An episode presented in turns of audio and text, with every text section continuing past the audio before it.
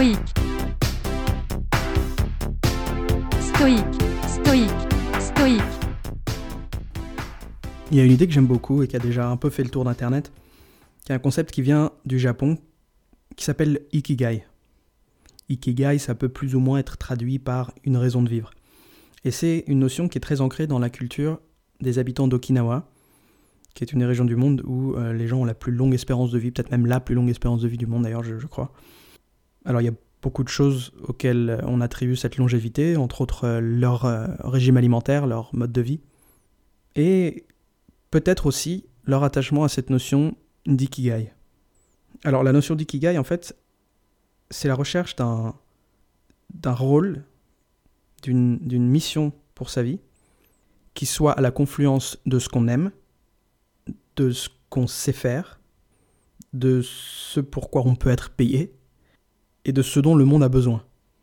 Et il y a différents recoupements entre ces différentes catégories, et l'optimum, c'est quand ces quatre choses se rejoignent, qu'on a trouvé quelque chose qu'on aime, qu'on sait faire, pour lequel on peut être payé et dont le monde a besoin. Et à ce moment-là, on a trouvé son ikigai. Quelque chose qu'on aime et pour lequel on est bon, c'est une passion.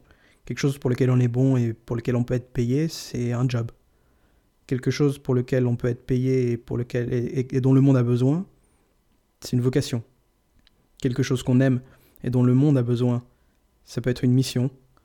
C'est différentes façons un petit peu de, nommer les différentes catégories, les, les différents recoupements. À chaque fois, il manque quelque chose. À chaque fois, il manque ces quatre catégories.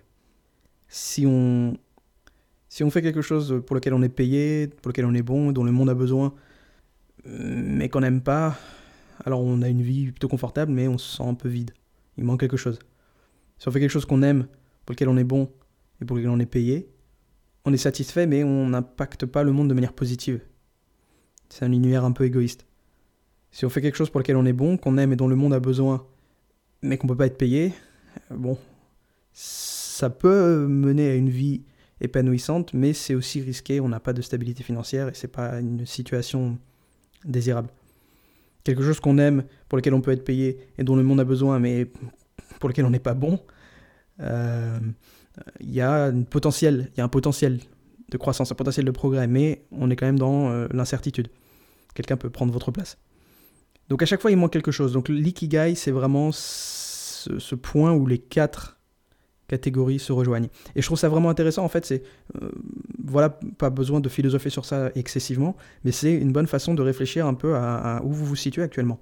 Où vous vous situez, ou peut-être où est-ce que vous êtes en train de vous projeter, quels sont les, les objectifs que vous avez, et est-ce que ça correspond à quelque chose qui... Euh, rentre dans ces quatre catégories? Est-ce que vous avez trouvé votre ikigai Ou est-ce que vous avez simplement un job? Est-ce que vous avez votre ikigai ou est-ce que vous avez simplement une passion? Je trouve que c'est une façon de réfléchir à sa direction dans la vie de manière assez structurée, simple et saine. Voilà, à demain.